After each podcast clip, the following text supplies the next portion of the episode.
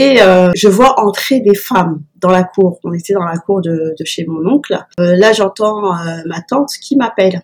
Elle finit par me trouver et pour me faire sortir, en fait, elle me lance des poules. Je suis sortie et là, j'ai des femmes qui m'ont attrapé les bras, les jambes, qui m'ont calqué au sol et qui m'ont, bah, qui m'ont, qui m'ont excisé clairement.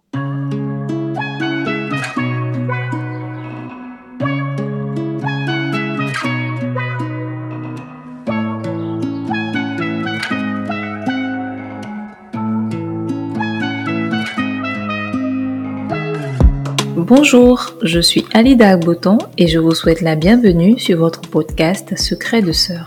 Secret de Sœur est un lieu de conversation avec des femmes africaines et afrodescendantes où nous nous retrouvons deux fois par mois pour parler de diverses thématiques liées à notre genre. Famille, vie privée, vie professionnelle, corps, maternité, violence, confiance en soi, religion et bien d'autres.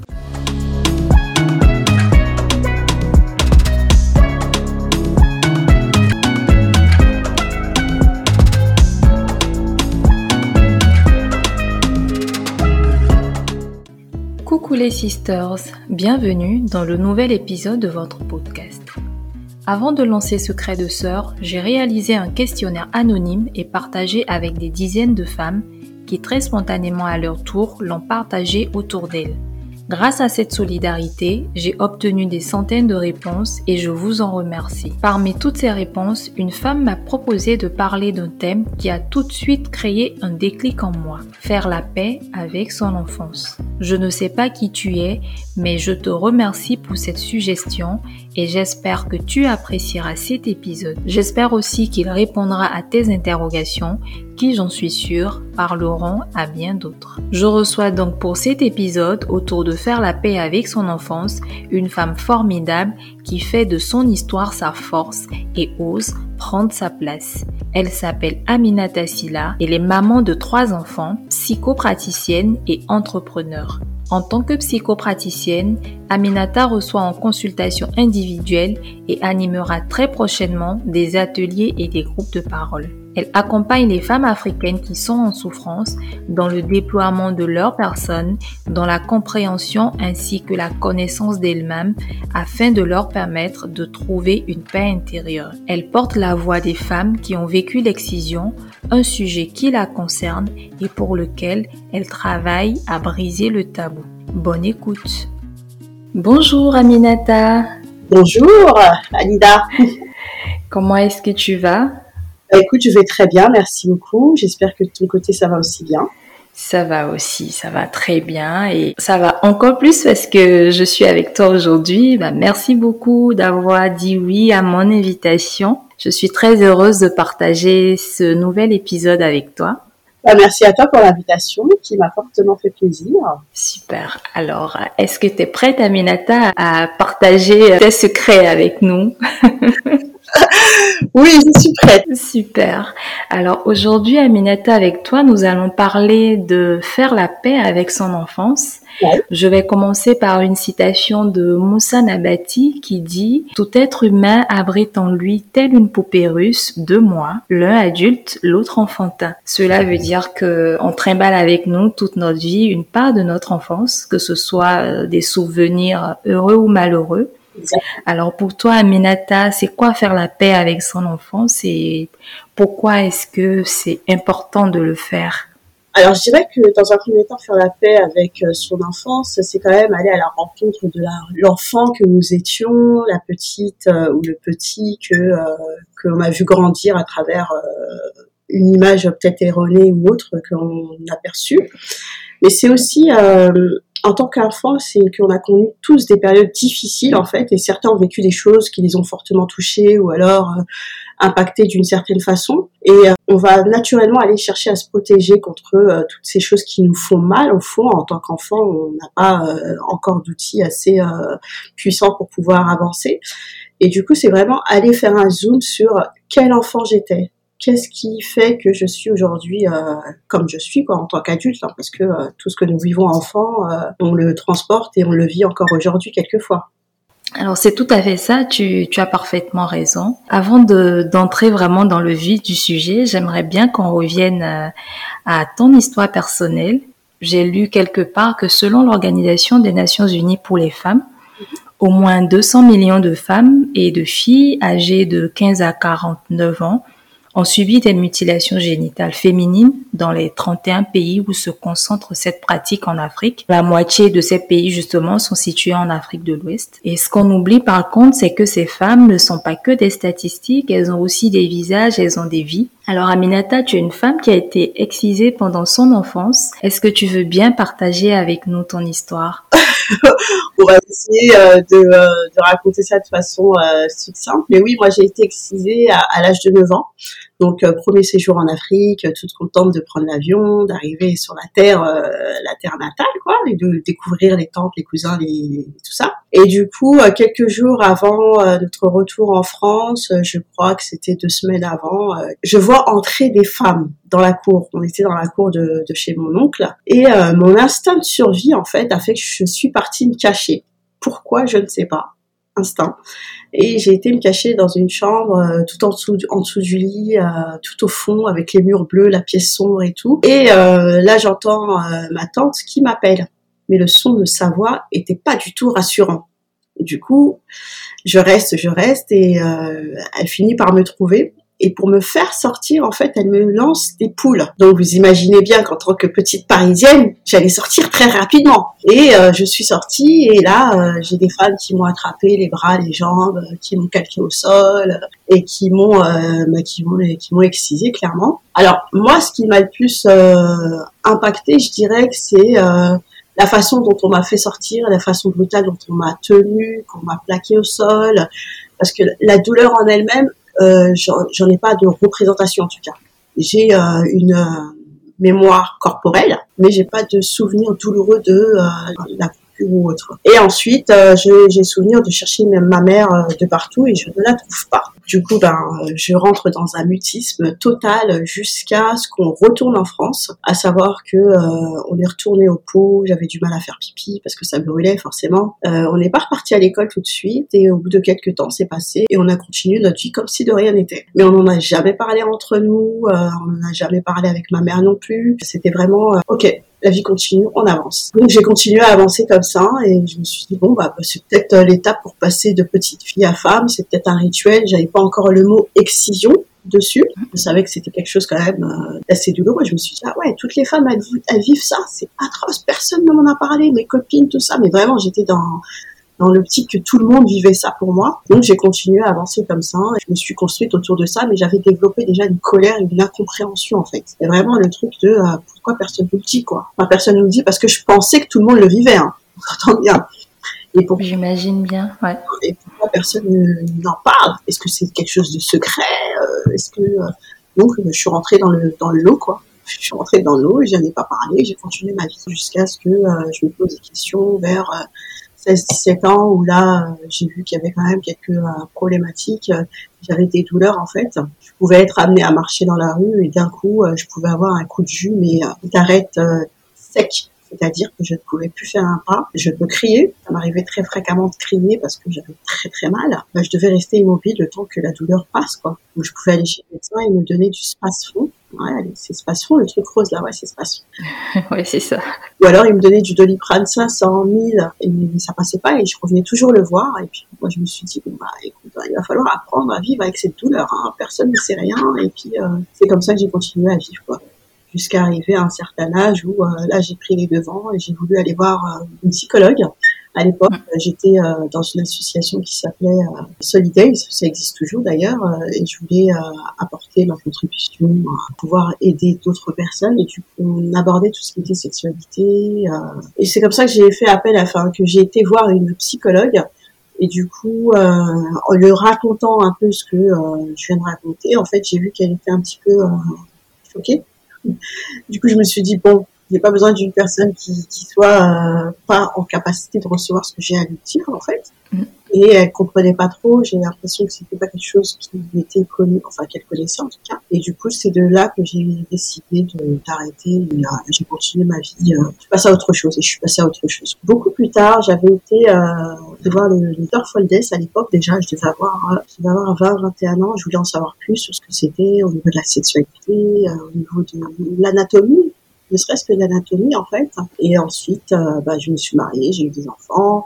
Euh, j'avais pas forcément de, complications au niveau intimité, mais euh, c'était toujours ces, douleurs qui étaient, présentes en fait. C'est ce qui me pesait le plus. Les douleurs qui étaient présentes et les règles quelquefois douloureuses, en fait, c'était vraiment aléatoire, douleur, pas douleur. C'est là où je me suis quand même posé pas mal de questions et c'est là que j'ai commencé à vouloir vraiment euh, me débarrasser de ce poids et que j'ai été voir une thérapeute à l'époque euh, pour une toute autre problématique et je me souviens, euh, elle m'avait dit euh, ok bon bah on va voir tout ce qui a pu t'impacter dans ta vie.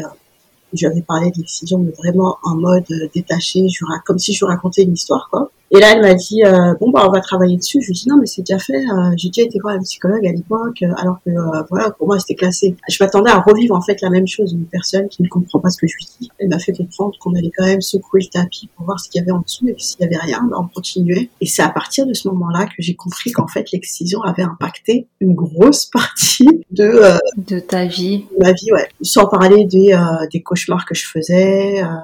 Enfin, j'avais plein plein de choses que je me remémorais la scène en fait. Et pour moi, ça faisait ça faisait partie intégrante de ma personne. Je pensais que c'était normal en fait, jusqu'à ce que je découvre qu'en fait euh, des solutions existent et que euh, on peut euh, très bien se débarrasser de, enfin se débarrasser, faire en sorte que ça ne soit plus des flashs, que ce soit plus, c'est presque un handicap en fait, parce que dès que je fermais les yeux en fait, je voyais la scène. Je me voyais prendre, euh, plaquer au sol. Il suffisait qu'un tissu me rappelle euh, l'événement. Je replongeais directement dans l'événement et je replongeais avec l'émotion qui l'accompagnait parce que je suis quelqu'un de très euh, émotionnel. Du coup, c'était compliqué. Et le jour où j'ai fait ce travail avec la thérapeute, le jour où je, n'ai plus de cauchemar, je n'ai plus de sensations ou autres qui me rappellent cet événement douloureux, j'ai plus de vague émotionnelle je me souviens, je suis sortie du cabinet et elle est pas très très loin d'un parc. Je suis partie dans le parc, je me suis allongée, j'ai pleuré, j'ai regardé le ciel et je me suis dit punaise, 34 ans avec ça et je me souviens, j'ai pleuré de soulagement en fait. C'était vraiment des, des, des, larmes de soulagement, de remerciement. J'allais dire. Tu t'es sentie déchargée en fait de quelque chose. Ah mais complètement là, j'étais waouh, extraordinaire c'est possible. Enfin, c'est quelque chose qui me pesait, les, les, surtout les cauchemars, les, euh, les flashs, euh, les sensations désagréables, les rappels incessants. Et là, je me suis dit, en fait, la vie peut être légère. Et moi, j'ai pas connu ça avant 34 ans, quoi. 34 ans, ouais, 34 ans. Là, je me suis dit, ah, c'est énorme, énorme. Et c'est comme ça, j'en suis venue par la suite à, euh, parler euh, des outils. Je me suis formée aux outils après. Enfin, j'étais déjà, j'étais déjà en cours de formation, mais j'ai, j'ai agrandi ce que je devais faire. Enfin, de base, je devais faire qu'une seule formation et finalement, j'en ai fait plusieurs. ouais, c'est la passion, euh, l'envie d'en connaître, d'en savoir toujours davantage. Là, je me suis formée à ces outils et finalement, je me rends compte que ouais, la vie peut être vachement plus légère. On n'a pas besoin de devoir forcément porter euh, tout ce tout ce poids. Oui. Alors depuis que tu parles, je suis vraiment impressionnée par le recul avec lequel tu arrives quand même à raconter euh, cette histoire traumatisante mais aussi je suis restée complètement euh, choquée et bloquée moi sur euh, l'événement en lui-même, non seulement l'acte euh, qui est d'une violence inouïe, mais aussi la façon dont il est réalisé en fait, la violence qui qui accompagne tout cela sans aucune préparation physique, mais aussi psychologique à, à quelque chose qui va potentiellement impacter toute ta vie en fait Ah ouais, non, chez nous, enfin, en tout cas de, mon côté, il n'y a, eu aucune préparation, aucun annoncement, contrairement à certaines personnes, on leur a dit qu'ils allaient à une fête ou un truc comme ça. Non, moi, c'était, euh, c'était direct, euh, du tac au tac. Euh, ouais. Je me dis, on va faire ça comme ça, puis tu vois, je sais pas. Je me demande aujourd'hui encore si ma mère était au courant, hein, vraiment, hein, parce que voilà. Euh, mais euh, non, ça a été vraiment fait euh, d'une manière assez brutale. C'est la brutalité des gestes, la façon dont ça a été fait qui m'a plus choquée que quelque chose. C'est ça. Alors aujourd'hui, tu es psychopraticienne. Est-ce que le choix de ton métier est justement lié à cette histoire personnelle? Oui, euh, je pense qu'elle est directement liée à mon vécu et à tout ce qui la compose, parce que dans parle d'excision, mais il y a d'autres choses aussi que j'ai vécues. Mais euh, je dirais que ça arrivait à un moment où euh, je me posais pas mal de questions, où je cherchais des solutions, des réponses à certaines problématiques que je rencontrais. Et de fil en aiguille, ben, on cherche à se former, on cherche à s'améliorer, et euh, introspection plus introspection, finalement, dès qu'on commence une formation, en vérité, dans ce, dans ce genre de choses, euh, on est vite pris dans la tourmente euh, d'en savoir toujours davantage. Donc euh, oui, c'est complètement lié à, à, mon histoire, à mon vécu, et je me suis dit, bon, j'ai des outils, je veux pas les garder égoïstement pour moi, et ça me faisait plaisir de pouvoir accompagner et apporter mon aide à d'autres personnes. D'autres personnes, oui. Je vois. Alors, tu animes aussi un super podcast Moment Thérapie où tu parles justement de psychothérapie, mais pas seulement. Tu abordes aussi euh, des sujets tabous, dont l'excision précisément, mais vraiment avec beaucoup de sincérité. Et aujourd'hui, quand je t'entends raconter justement cette histoire, je comprends pourquoi ton podcast est tellement sincère et parle directement aux gens et à leur vie. Est-ce que tu veux bien, euh, voilà, nous en parler aussi, s'il te plaît? C'est? Ce que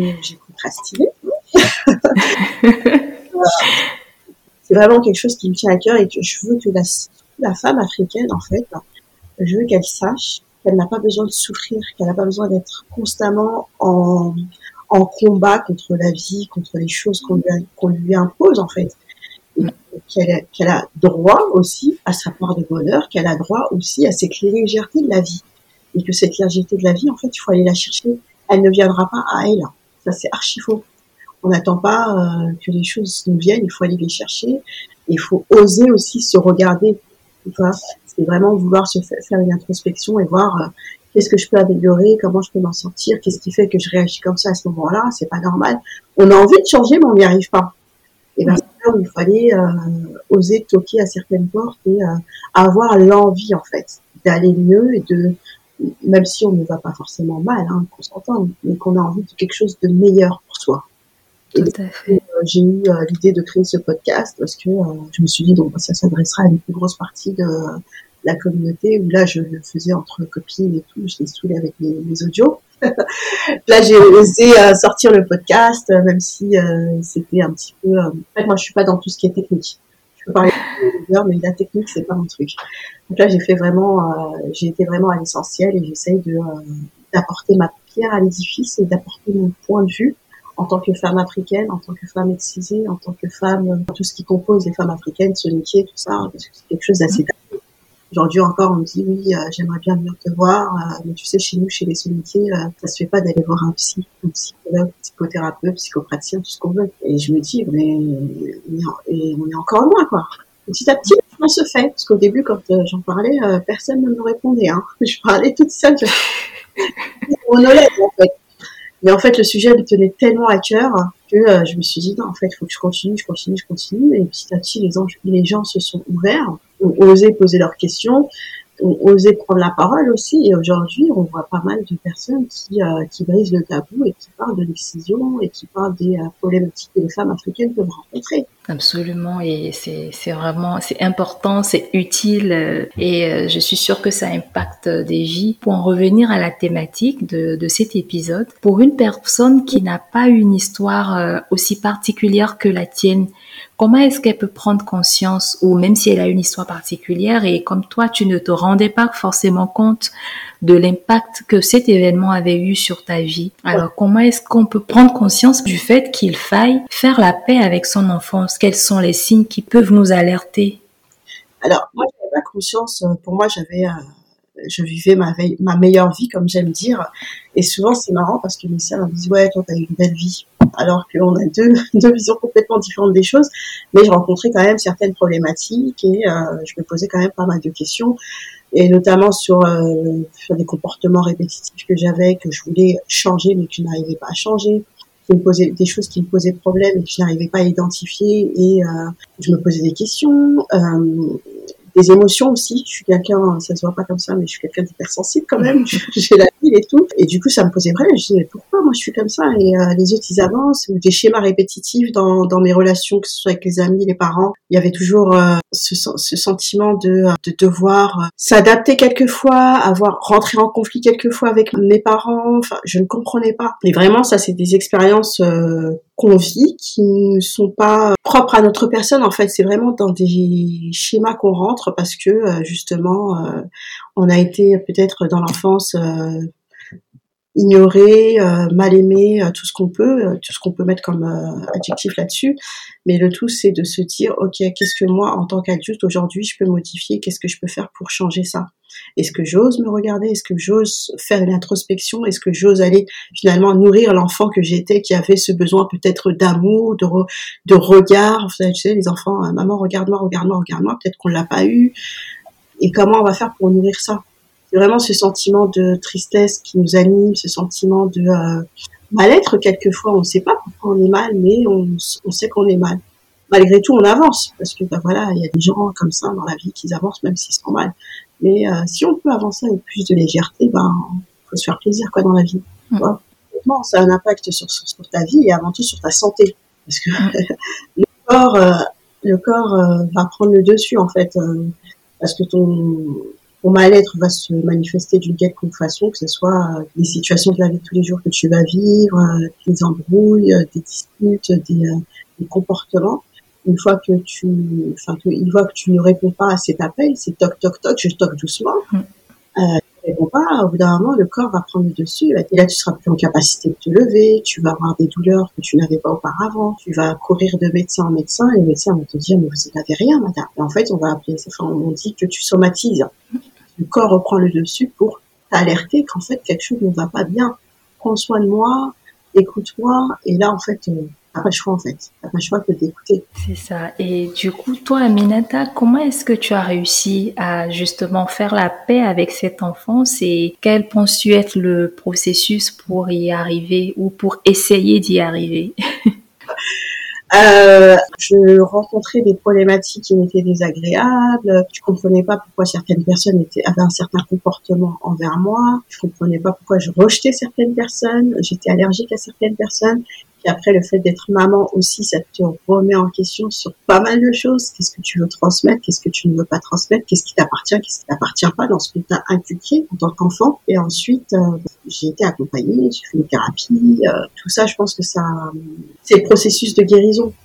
Ça. Le processus c'est vraiment l'introspection, le fait d'être accompagné. Et puis euh, les accompagnements, il y a autant de personnes accompagnantes que de personnes qui en ont besoin. C'est-à-dire que tu n'es pas obligé d'aller voir un psychologue, il y a aussi des thérapeutes, il y a aussi des, des ostéos, enfin tout corps de métier confondu. On peut très bien travailler en synergie ou alors euh, vraiment aller vers celui qui te correspond le plus et pas t'imposer d'y aller parce que tu, en, tu, tu te dois d'y aller vraiment cette envie d'y aller et de, euh, de, se sentir surtout en sécurité avec cette personne et dans, dans l'optique de pouvoir libérer ce qui a libéré quoi. C'est ça. Donc en fait, la première phase quand même, c'est de réussir euh, à faire une introspection et ensuite euh, peut-être à identifier quelles peuvent être les, les solutions qui peuvent t'aider en fait. Oui, complètement. Enfin, je veux dire, quand, quand je parle d'introspection, c'est par exemple, qu'est-ce qui fait que je suis à chaque fois, j'ai à chaque fois cette émotion à ce moment-là? Pourquoi? Qu'est-ce qui se passe? Alors que euh, consciemment je, vais bien et tout, mais c'est peut-être plus profond, plus enfoui, c'est peut-être la personne que tu étais quand tu étais petit qui a besoin de euh, d'être écouté, d'être entendu. Et ça, on ne le voit pas forcément. C'est peut-être des choses aussi qu'on a carrément oubliées. Mais le comportement est devenu un automatisme. Là, c'est bien de se questionner, de se faire accompagner et de sortir de ces mécanismes, d'aller de l'avant. Effectivement, effectivement. Et d'ailleurs, heureusement qu'avec aujourd'hui l'évolution de la médecine aussi dans nos pays, il y a de plus en plus de thérapeutes ou de psychologues qui sont euh, à même de pouvoir aider ces femmes à se remettre de ces traumatismes ou tout au moins à mieux vivre avec. Mais malheureusement, le poids culturel fait que euh, elles ne se retournent pas forcément vers ces solutions-là. Je, je dis ça en pensant justement à une femme que j'avais rencontrée il y a quelques années en arrière, qui était en pleine dépression, qui était quasiment recluse chez elle, qui sortait vraiment quand c'est strictement nécessaire, comme pour emmener par exemple ses enfants à l'école ou aller chercher à manger. Elle était en pleine dépression, elle en avait conscience, mais il était hors de question pour elle d'aller voir un psychologue parce que culturellement chez elle, ça ne se faisait pas. Et aussi la peur du regard des autres, c'est-à-dire qu'on se dise que voilà, elle est devenue folle ou tout simplement la peur de rencontrer en fait quelqu'un.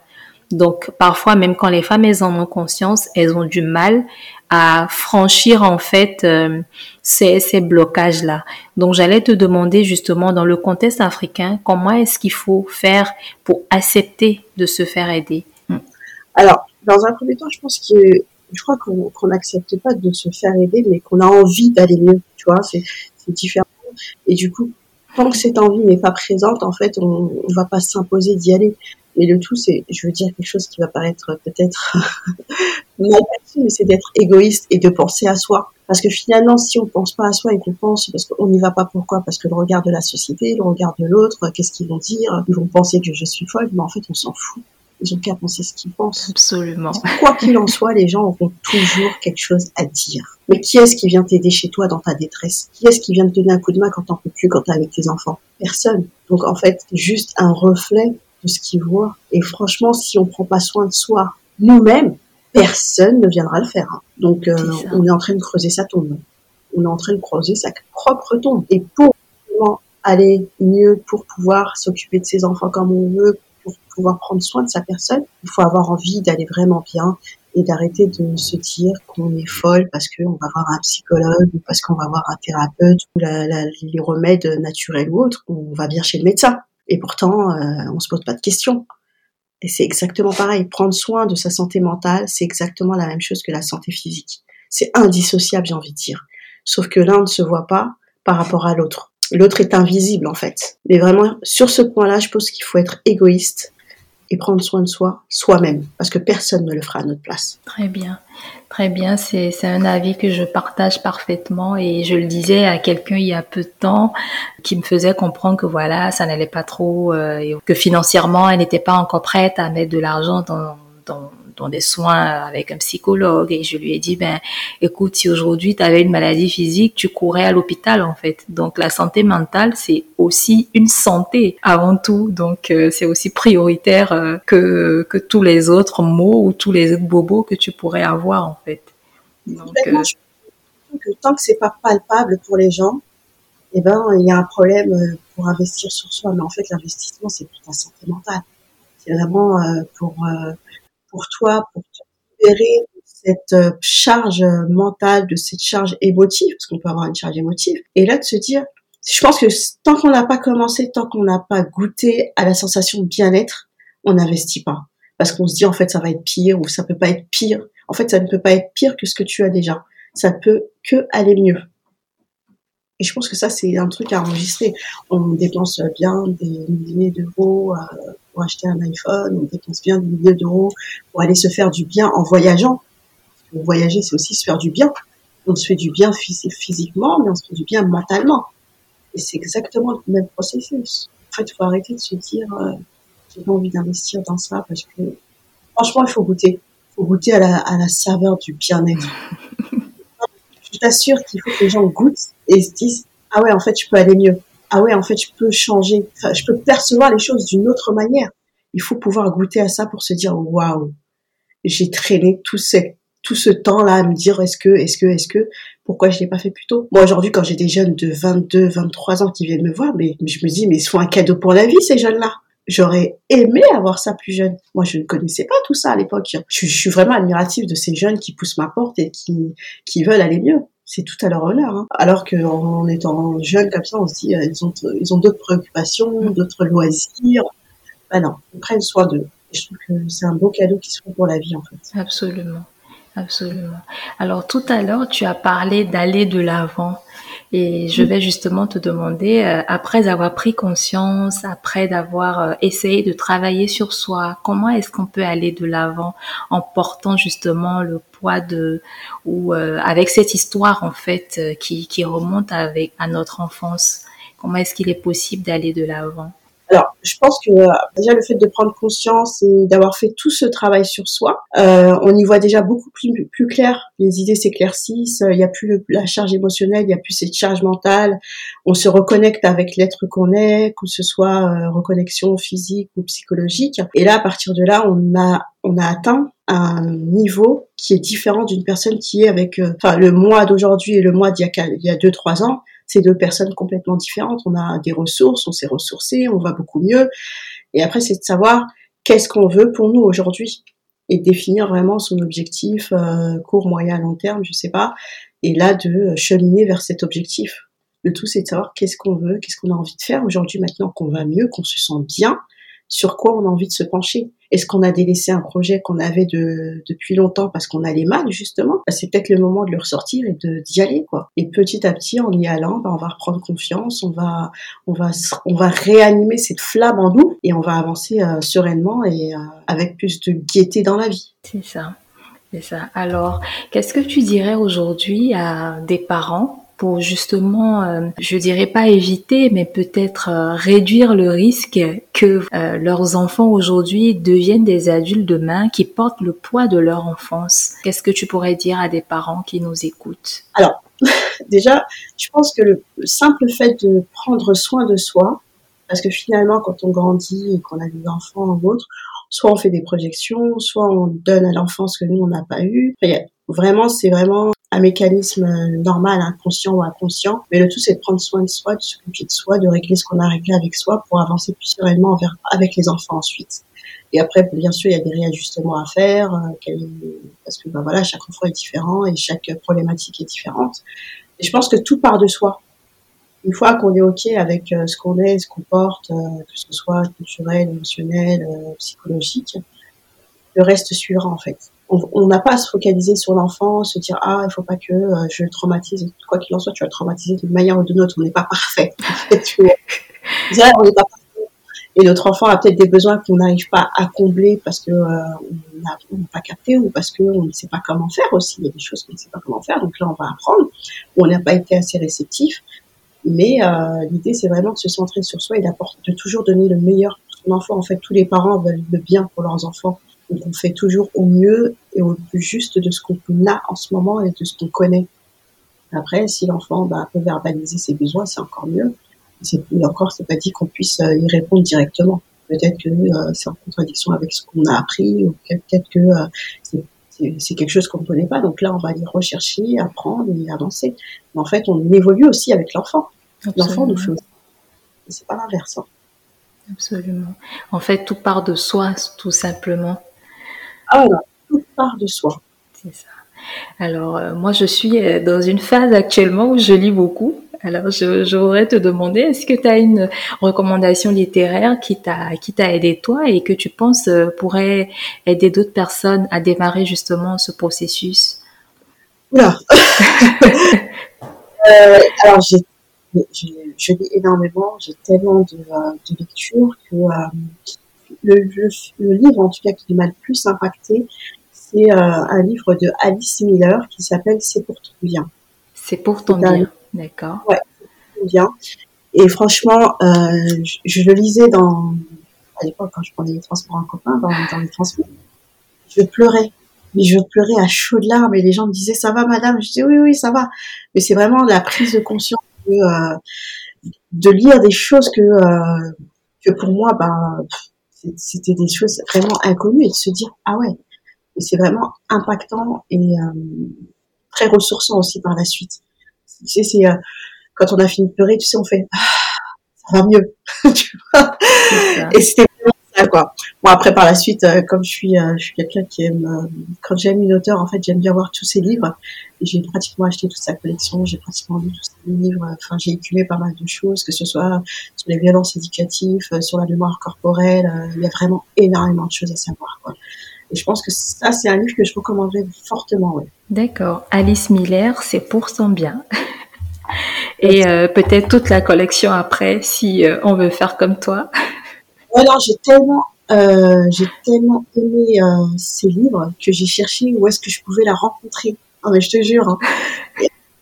qu'elle était il n'y a pas très, très longtemps, j'ai pleuré, j'ai dit, oh, mais elle nous laisse un bel héritage. c'est un héritage. Parce qu'elle est décédée il n'y a pas très très longtemps. Hein. J'aurais aimé la C'est une femme vraiment, euh, malgré que je ne l'ai pas rencontrée, qui m'a beaucoup euh, apporté. Super. Alors je, note pour moi et j'espère que euh, les personnes qui nous écoutent euh, iront chercher ça aussi. Aminata, on arrive euh, petit à petit à la fin de cet épisode. Est-ce que tu as un dernier secret que tu voudrais partager avec nous sur cette thématique de faire la paix avec son enfance? Hum, je, dirais peut-être euh, de la bienveillance envers vous et vraiment écoutez-vous. N'oubliez pas d'avoir de l'amour aussi pour vous laissez tomber le qu'en dira-t-on? Allez vraiment travailler sur l'enfant que vous étiez, parce que l'enfant que vous étiez, c'est l'adulte que vous êtes aujourd'hui.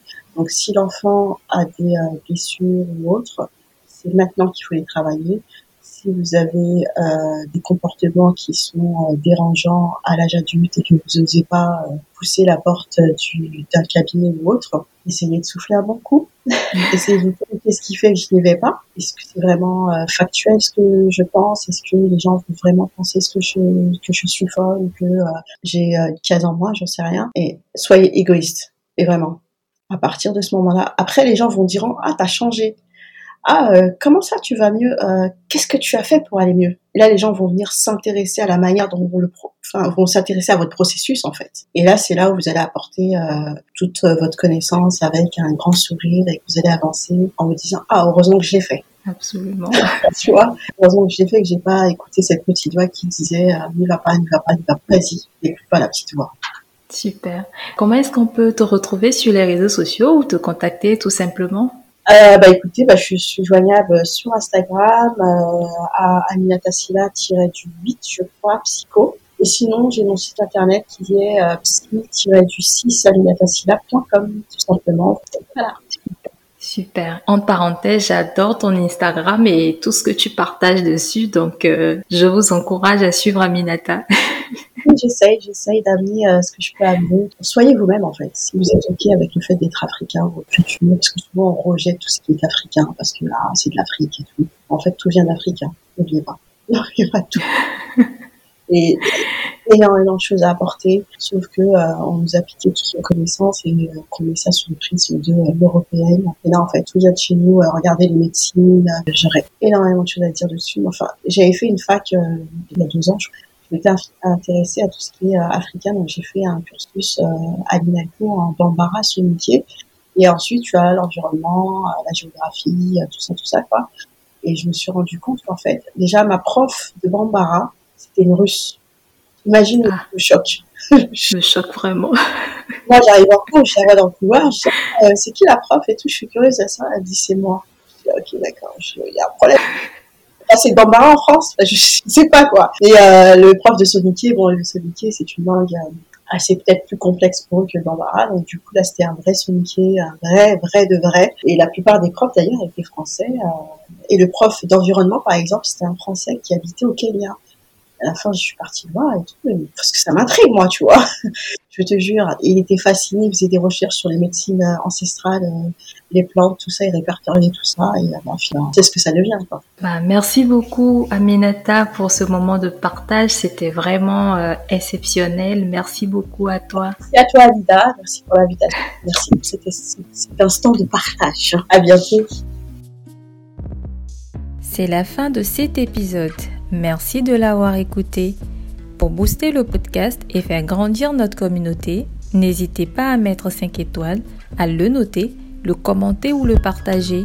Abonnez-vous pour ne rater aucun épisode et également aux pages Instagram et Facebook de Secrets de Sœurs. À bientôt!